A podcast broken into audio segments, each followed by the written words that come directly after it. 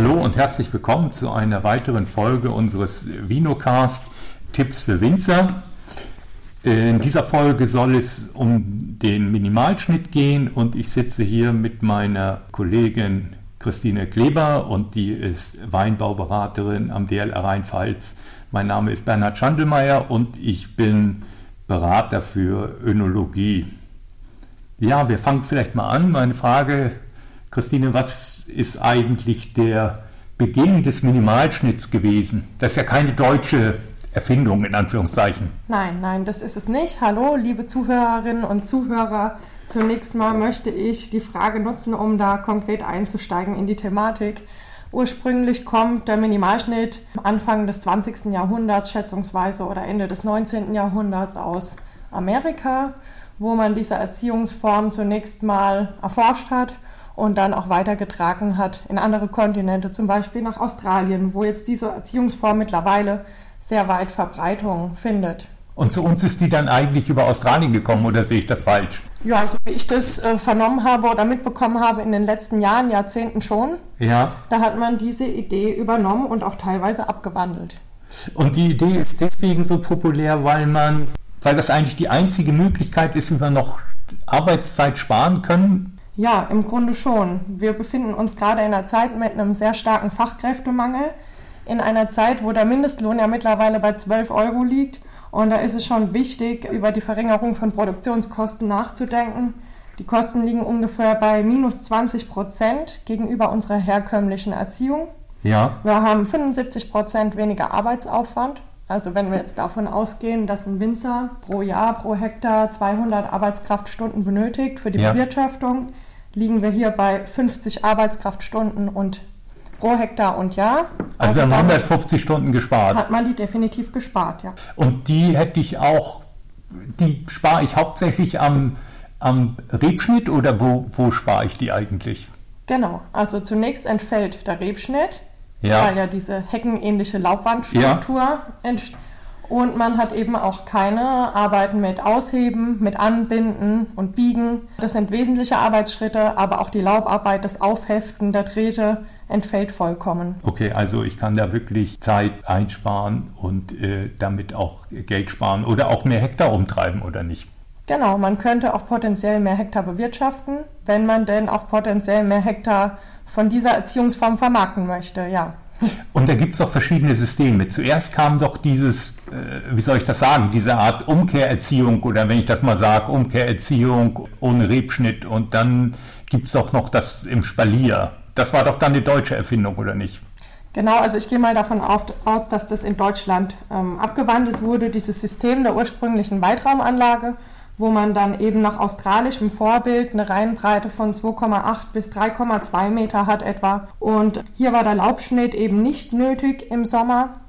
Bei unserer Erziehung, die wir dann quasi abgewandelt haben hier in unseren Breiten, hat man üblicherweise Anlagen, abgängige Anlagen, die in den letzten Bewirtschaftungsjahren standen, umgenutzt und hat sozusagen äh, jede Gasse genutzt, wenn man denn eine Reihenbreite von mindestens zwei Metern hatte, weil das ist dann Voraussetzung wenn diese Hecke entsteht, dass man eben noch optimal äh, mechanisiert arbeiten kann.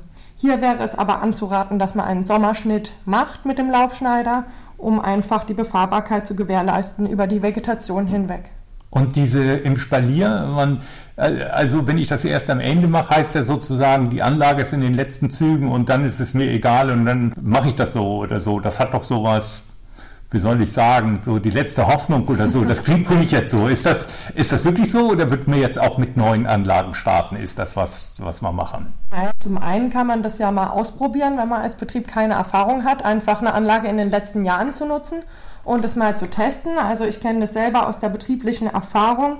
Als ich noch in den Betrieben gearbeitet habe, gab es teilweise äh, Weinbaubetriebe, die dann Müller-Thurgau oder Riesling genutzt haben in den letzten Jahren nochmal, um da nochmal ein bisschen Ertrag rauszuholen. Und es war dann auch qualitativ recht hochwertig, weil es eben auch ältere Reben schon waren und es hat wirklich sehr gut noch geklappt. Ach so, das aber, ist so noch, da kann ich nicht so viel falsch machen. Das wäre so zum Randtasten. Genau, aber die Unterstützungsvorrichtung muss einfach gegeben sein. Man braucht noch stabile Drähte, die dürfen nicht rostig sein. Die Sticke sollten auch nicht beschädigt sein, sondern wirklich noch gerade dastehen und stabil in der Erde sein. Weil ich ja mehr Last habe da drauf, genau, oder? man hat eine viel höhere Last und es ist auch wichtig, dass dann die Unterstützung dafür einfach passend ist. Ach so kann ich eben in dieses System dann sozusagen so langsam reinwachsen. Und bei dem im Spalier empfehlen wir denn, was heißt wir empfehlen, empfiehlt sich denn das im Spalier oder empfiehlt sich eher, eher diese Art Umkehrerziehung oder kann man es so gar nicht sehen? Das kann man, denke ich, so nicht sehen. Das ist eine Frage der Einstellung. Also wir am DLR haben eine große Anlage zurzeit, ähm, die wir auch im Versuchswesen bewirtschaften. Und diese Anlage hat eben eine Reihenbreite von 3,2 Meter. Also ist quasi nach dem australischen Vorbild geplant worden und wird auch so genutzt. Ja. Ich finde diese Machart eigentlich ähm, sehr schön, weil man einfach im Sommer und im Winter einmal mit dem Laubschneider jeweils zurückschneidet. Ja. Man muss nur ein bisschen aufpassen, weil es Sortenunterschiede gibt.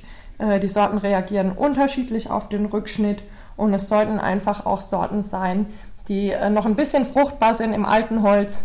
Was wäre das zum Beispiel? Äh, das sind eigentlich Riesling, Burgunder-Sorten sind ganz gut geeignet. aber auch Müller-Thurgau gar nicht geeignet wäre Portugieser und Dornfelder. So. Weil wenn man die dann zu stark oh. zurückschneidet, oh. dann kann man bis zu null Ertrag herunterfahren. Okay. Und ich glaube, das ist von keinem Winzer wirklich gewünscht. Ach so, also da müsste man sich vorher nochmal schlau machen und sehen, dass das wirklich dazu passt. Das mit dem Spalier, da würde ich dann mehrere Schnitte im Sommer machen oder wie, wie ist das? In der Regel reicht ein Schnitt im Sommer und es wäre so zu wählen, dass man so ungefähr bei Schrotkorngröße landet und es so terminiert, weil man einfach äh, nochmal die Möglichkeit hat, ähm, hier ein klein bisschen Ertrag rauszuholen, ein bisschen auszudünnen gegebenenfalls, was ja auch nötig ist, wenn man in der Umstellung ist zum Beispiel. Ja und man hat eben eine bessere Anlagerung von Pflanzenschutzmitteln, eine bessere Durchlüftung, kann die Trauben vielleicht noch mal ein bisschen gesund halten und da noch mal ein Stück in Richtung Traubengesundheit arbeiten. Das wäre jetzt also ich sag mal, das ist ja so, dass das eigentlich ganz neue Gedankenwelt irgendwo äh, braucht, wenn man dahin umstellt. Kann ich denn auch bei diesem Weitraumsystem eigentlich mit meinen herkömmlichen Maschinen oder müsste ich dann sagen, wenn ich das perfektionieren will, dann muss ich da zweigleisige Maschinen haben, müsste mir überlegen, dass mein Spritzgerät noch mehr Luftvolumen schafft und so weiter und so fort oder wie ist das? Also grundsätzlich ist es schon mal von Vorteil, wenn man einen Laubschneider hat, der diese relativ breite Hecke dann auch noch packt Okay. Also das heißt, ja. äh, man sollte sich auch überlegen, ob die Messer am Laufschneider, ob man die denn verwenden möchte für diese sehr stark verholzte Anlage oder ob man da vielleicht Messer tauscht. Da bieten die Hersteller mittlerweile ganz gute Alternativen an, was relativ einfach ist oder einfach den alten ausrangierten Laubschneider in L-Form ähm, vorzugsweise, der eben nur oben kappt und eine Seite schneidet, ähm, dass man den einfach herannimmt. Ist das dann das Einzige, was sie speziell braucht? Darüber hinaus gibt es natürlich auch noch Anforderungen an Spritzen. Äh, mit Recyclingtechnik ist es eben relativ schwierig. Je breiter die Hecke wird, umso ähm, mehr Platz benötige ich eben, um mit dem Tunnel außenrum zu fahren. Deswegen ist ein Recyclinggerät nur dann möglich, wenn man eben einen regelmäßigen Rückschnitt vornimmt. Ähm, darüber hinaus sollte man beim Pflanzenschutz auch vielleicht einen Gang langsamer fahren, ein Gebläse mit hoher Luftleistung wählen und sich auch mal langsam an den Pflanzenschutz herantasten, weil hier eben einfach auch möglich ist, dass durch den hohen Altholzanteil Pilze wie Oidium und Phomopsis sehr gut überwintern und man eine sehr hohe Wintersporenbelastung hat. Ähm, Peronospora ist ja quasi in jedem Jahr werden die Karten neu gemischt. Das ist weniger das große Problem. Ja. Aber über die Vegetation hinweg ähm, sollte man darauf achten, weil die Durchlüftung eben nicht ganz so toll ist wie in einer herkömmlichen Anlage, wie wir sie kennen. Also mir kommen da ganz, ganz viele Gedanken. Das äh, ein Gedanke ist noch, was ist mit den Vollerntern? Sind alle Vollernter dafür geeignet? Grundsätzlich dürfte es hier kein Problem geben, aber ich würde nicht auf die Idee kommen, von Hand lesen zu wollen. Okay, gut. Also da kommen wir schon zu den nächsten, dass die Trauben ja viel, muss jetzt aufpassen, dass ich nicht das Falsche sage. Die Beeren sind doch auch kleiner, oder sehe ich das falsch? Die Trauben sind auf jeden Fall viel kleiner in meiner Beobachtung. Genau, also die Physiologie ist so, dass man eine sehr hohe Blattfläche hat, äh, man hat eine intensivere Durchwurzelung, eine sehr hohe Augenanzahl. Also wir haben hier im Vergleich zu unserer bekannten Erziehung mit 150 bis 400 Augen pro Quadratmeter dann doch mal noch mal ein Vielfaches, wenn wir von unseren sechs bis acht Augen pro ja, Quadratmeter ja, ausgehen. Radikaler Wandel. Ähm, genau. Dadurch hat man eben aber auch sehr viele Triebe, die aber sehr viel kürzer sind, einfach um das Ganze auszugleichen und die Verkahlung im Inneren. Und das Ziel ist ja in der Physiologie einfach, dass man diesen Selbstregulierungseffekt ähm, herauskitzelt und die Pflanze einfach dieses Gleichgewicht zwischen generativer und vegetativer Orientierung oder Wachstum einfach findet. Das ist aber zum Anfang nicht so. Ne? Wenn ich das umstelle, weiß ich doch, dann kann ich doch gerne mal auch radikal große Mengen ernten, oder nicht? Ist das dann genau, nur im ersten genau. Jahr? Im ersten Jahr, beziehungsweise in den ersten beiden Jahren, sollte man da ein Auge drauf haben, weil die Rebe muss sich da eben auch erst dran gewöhnen. Und dann sollte man vielleicht auch in diesen Jahren die Möglichkeit des Ausdünnens nutzen. Das kann man machen mit Vollernter man muss nur ein bisschen ein paar Erfahrungswerte mitbringen oder eben den Lohnunternehmer konsultieren. Achso, den beauftragen, das ist in genau. den ersten Jahren nicht völlig. Aber in dem weiteren Verlauf ist dann typischerweise kein Ausdünnen mehr notwendig? Nein, in der Regel nicht. Das pendelt sich dann ein, dass man einen gleichen Flächenertrag hat wie bei der herkömmlichen Erziehung, ja. aber eben auch ein doppelter Stockertrag vorliegt, weil man ja eben weniger Stöcke auf einen Hektar. Also das heißt, zum Anfang brauche ich ein bisschen starke Nerven? Naja, man muss sich ein bisschen herantasten und sich ein bisschen an die Gegebenheiten orientieren und ein bisschen mit dem Weinberg arbeiten und gucken, wie er sich entwickelt. Dann kommt ja immer aus der Kellerwirtschaft dann die ultimative Frage der Önologen, was ist denn mit der Weinqualität? Und wir haben ja über viele Jahre jetzt auch die Minimalschnittanlagen verglichen mit konventionellen Anlagen. Was kannst du uns da berichten? Tja, also grundsätzlich müsste das Lesegut ja deutlich besser sein, weil wir haben viele kleine Trauben, wir haben sehr viel Lockerbeerigkeit, also wenig Botrytis. Ja. Man braucht gar keine Botrytizide. Wir haben eine dickere Beerenschale, die generell weniger anfällig ist für jegliche Schädigungen. Und auch diese Reifeverzögerung, von denen man auch profitieren könnte. Also gerade in Jahren, wie jetzt 2022, wir wissen es noch alle, wurde dann ganz plötzlich innerhalb von zwei bis drei Wochen äh, die Hauptlese über die Bühne gebracht. Und wenn man das so sieht, könnte man da doch noch mal zehn Tage rausholen mit dem Minimalschnitt und den dann zum Schluss ernten. Ach so, dass sich das auch im Betrieb so ein bisschen stärker variieren kann? Genau, das entlastet zu Arbeitsspitzen einfach. Man könnte jetzt aber nicht sagen, dass man weniger Mossgewicht erreicht. Mm, doch, tendenziell ja. Weil du musst Wie? dir ja vorstellen, wir haben schon äh, viel mehr Trauben für den einzelnen Stock.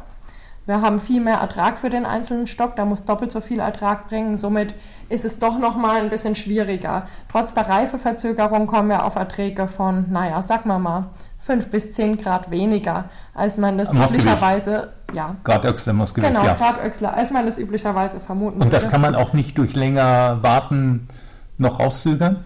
Auch es steht eigentlich nichts dagegen, das noch länger hängen zu lassen. Das kommt eben auch auf die Rebsorten an. Ich habe die Erfahrung gemacht, dass bei unseren Minimalschnitt Cabernet-Sorten eben am Ende des Herbstes dann doch die Luft raus ist, gerade in trockenen Jahren. Da denke ich, passiert nicht mehr so viel in Sachen Entwicklung. Ja. Dennoch gibt es Rebsorten, die dafür optimal geeignet sind. Also gerade jetzt, äh, was wir hier auch Solaris, Muscaris, Piwi-Rebsorten, die wir angebaut haben im Minimalschnitt, die haben so, dann doch schon mal ein deutliches Potenzial. Die haben ja tendenziell auch weniger Ertragspotenzial, ne? Wenn genau. ich das richtig sehe, manche von den Piwis, dann könnte genau. man das darüber, reguliert man das darüber so ein bisschen? Ja, das kann schon sein, ja, dass das dann so sich über die Zeit entwickelt. Würden wir denn sagen, wenn wir jetzt in die Zukunft schauen, ist es was, was kommt? Die Kombi von, von Piwi und Minimalschnitt müssen wir neu denken? Radikale Ansätze? Also ich halte es schon für eine gute Idee. Wir sind auch hier am DLR. Du weißt es ja in der Planung für eine neue Anlage. Ja. Piwis im Minimalschnitt zu nutzen hat zwei entscheidende Vorteile. Dass wir uns ein bisschen zur Farm-to-Fork-Strategie der EU bewegen und hier unseren Pflanzenschutzmitteleinsatz versuchen herunterzufahren und gleichzeitig eben dem Problem Mindestlohn und steigenden Betriebskosten ein bisschen entgegenzukommen und die Betriebe damit zu entlasten. Das sind doch Farm to Fork. Wir reden jetzt dauernd mit solchen Wörtern. Das heißt, von, von meinem Weingut zur, Ga ach, die Gabel auf dem Tisch. Oder genau, wie ist das? Genau. Es geht darum, dass man einfach versucht, nachhaltiger zu produzieren und wir sollen ja alle 50 Prozent Pflanzenschutzmittel einsparen. Davon ausgehend bieten eben die Piwis äh, eine optimale Basis, weil sie eben in durchschnittlichen Jahren, sage ich jetzt mal, mit vier Spritzungen im Jahr gesund bleiben, während halt unsere herkömmlichen Sorten, sagen wir mal, acht bis zehn Pflanzenschutzmitteleinsätze brauchen. Ich habe noch die Frage, welche Lagen wären denn auch besonders geeignet?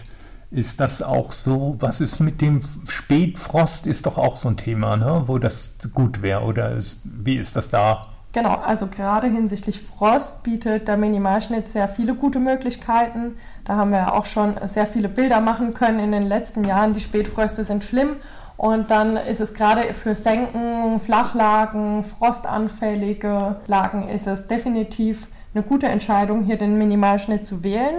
Auch bei Hagel ist Minimalschnitt übrigens eine gute Entscheidung, weil eben hier weniger Schädigung möglich ist wegen der dickeren Bärenschale und eben auch man hat einfach noch genug Trauben übrig, die dann vielleicht potenziell nicht geschädigt sind. Oder sind die besser geschützt auch, weil natürlich genau, manche auch eben. innen drin sind, da kommt der Hagel dann gar nicht so so rein, oder? Ja, für die Sorten, wo die Trauben dann doch noch mal ein bisschen weiter in der Laubwand wachsen, ja. ähm, ist es tatsächlich besser, ja.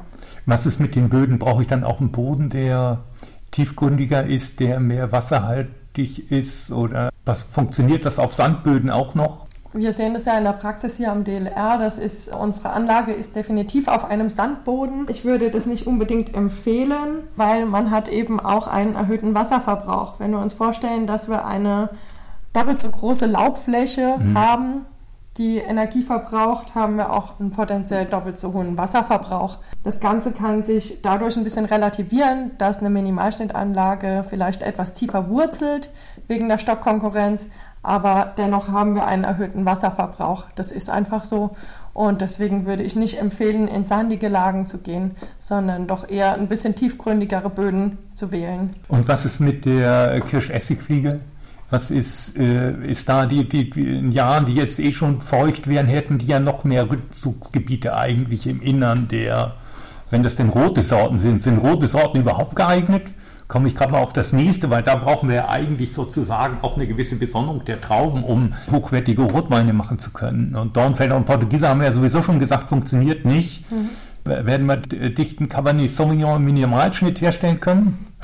Also ich glaube, Cabernet Sauvignon ist ja eher so die Rebsorte, die man doch vielleicht eher im herkömmlichen Spalier wählt.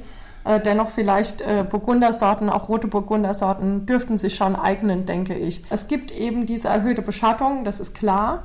Aber in, in, Jahren wie dem vergangenen Jahr, wo eigentlich recht hohe Mostgewichte möglich gewesen wären, wenn denn auch ausreichend Wasser da gewesen wäre, klar, das hat eben auch gefehlt, aber wenn da keine Mangelerscheinungen hinsichtlich Wasserstress gewesen wären, ähm, wäre da doch nochmal ein ganz anderes Potenzial da gewesen. Und gerade bei Rotwein finde ich das gut. Wir haben kleine Beeren, wir haben ein optimales Verhältnis von Beerenschale zu Fruchtfleisch, was ja auch den Anthocyanengehalt, also den ähm, Farbgehalt im späteren Rotwein erhöhen würde. Okay, aber wir sehen das im Moment tendenziell mehr bei Weißwein oder, oder bilde ich mir das ein? Das ist meine Wahrnehmung so. Ich kann ja, gar nicht sagen, warum, aber Tatsächlich, da hast du recht. Das wird äh, definitiv mehr im Weißwein Anwendung finden, dieses System. Ich gehe auch mal davon aus, dass es auch an der Kirschessigfliege liegen könnte, weil eben im Minimalschnitt alle Tiere, alle Mikroorganismen verbreitet und deutlich mehr Individuen zu finden sind als in der normalen Ertragsanlage. Und auch die Kirschessigfliege findet im Minimalschnitt deutlich mehr für ihre Ansprüche einfach das passende Umfeld. Es ist mehr Schatten da, klar. Das ist schon ein Argument, sich das gut zu überlegen mit dem Rotwein. Wie überkomme ich meine emotionalen Schwierigkeiten? Manche behaupten ja, das würde so unordentlich aussehen. Ist das in der Praxis ein Hindernis? In den Gesprächen mit den Winzern ist das noch so? Ja, es ist ein Hindernis. Es ist auch schwierig, wenn Winzer Pachtverträge unterschreiben. Der potenzielle Verpächter ist vielleicht tendenziell abgeneigt, aber ich denke, es lässt sich jeder irgendwie überzeugen, indem man das einfach mal auf einer kleineren Fläche ausprobiert und vormacht, dass es definitiv geht. Und es kann auch ordentlich aussehen, weil der Nichtschnitt hat mit nichts tun, gar nichts zu tun. Also ein bisschen Pflege ist schon noch erforderlich, damit man hier optimal wirtschaften kann. Und ich denke, auch Minimalschnitt hat es verdient dass er pilzfrei geerntet werden darf und auch äh, ein bisschen nochmal Pflege erfährt. Also die 50 Arbeitskraftstunden, wenn man daraus einfach 60 macht pro Hektar und Jahr, die vonnöten sind, dann habe ich, glaube ich, eine Anlage, die top dasteht und auch mit zweimal Laubschnitt einfach ähnlich wie eine normale Ertragsanlage aussieht. Und wie viel Fläche gibt es denn schon aktuell, weiß ich nicht, in Deutschland, in der Pfalz, gibt es dazu Zahlen? Ähm, Habe ich jetzt keine aktuellen Zahlen vorliegen tatsächlich. Ich weiß es nicht. Es ist äh, tatsächlich jedes Jahr stark schwankend, glaube ich, weil eben auch die letzten Ertragsjahre genutzt werden und dann geht der Wingert an die Rodung und ist dann somit nicht mehr vorhanden oder wird einfach als ähm, normales Spalier wieder aufgezogen. Aber man kann eben Minimalschnitt auch von Anfang an im Minimalschnitt hochziehen. Das ist der Gedanke, den wir haben, glaube ich, auch aus Kostengründen, dass man sagt, ich fange damit an, du hast ja schon gesagt im Vorgespräch, äh, die Förderung ist auch möglich von solchen Anlagen. Genau, äh, bei der Förderung ist es die extensive Bewirtschaftung, die gefördert wird. Man braucht mindestens 2500 Reben pro Hektar und eine Reihenbreite von 2,4 bis 3 Meter. Und dann wäre das Ganze förderfähig. Also direkt von Anfang an das Ganze anzulegen, ist total sinnvoll, weil dann kann man sich auch gleich schon überlegen, dass man eine Reihenbreite vielleicht von 3 Meter anpeilt, von vornherein und dann vielleicht die Zwischenstickel in der Reihe so wählt, dass man alle drei Stock ein Stickel hat, dass halt einfach mehr Stabilität gegeben ist und dann braucht man auch kein stabileres Material. Da reicht es einfach ein bisschen längere Stickel zu nehmen, die man vielleicht bei entsprechenden Bodenverhältnissen dann auch in den Boden reinbekommt und dann hat man auch eine stabile Anlage da stehen. Ich glaube, wir haben unsere Zeit schon radikal überschritten was auch dem Thema geschuldet ist, was jetzt ja, ich meine, derartig äh, komplex und groß ist, dass wir da vielleicht etwas mehr Zeit brauchten. Und wahrscheinlich gibt es immer noch Punkte, die wir jetzt gar nicht aufgezählt haben. Aber das äh, Größte müssten wir doch haben, oder? Nee, ich denke, also es ist ziemlich viel gesagt worden. Ich hoffe, nichts vergessen zu haben, aber wenn doch noch Fragen auftauchen, bin ich auch jederzeit gerne erreichbar per Telefon oder E-Mail oder sonstigen. Gut, vielen Dank. Wir verabschieden uns von unserem Podcast. Vielen Dank fürs Zuhören. Bis zum nächsten Mal.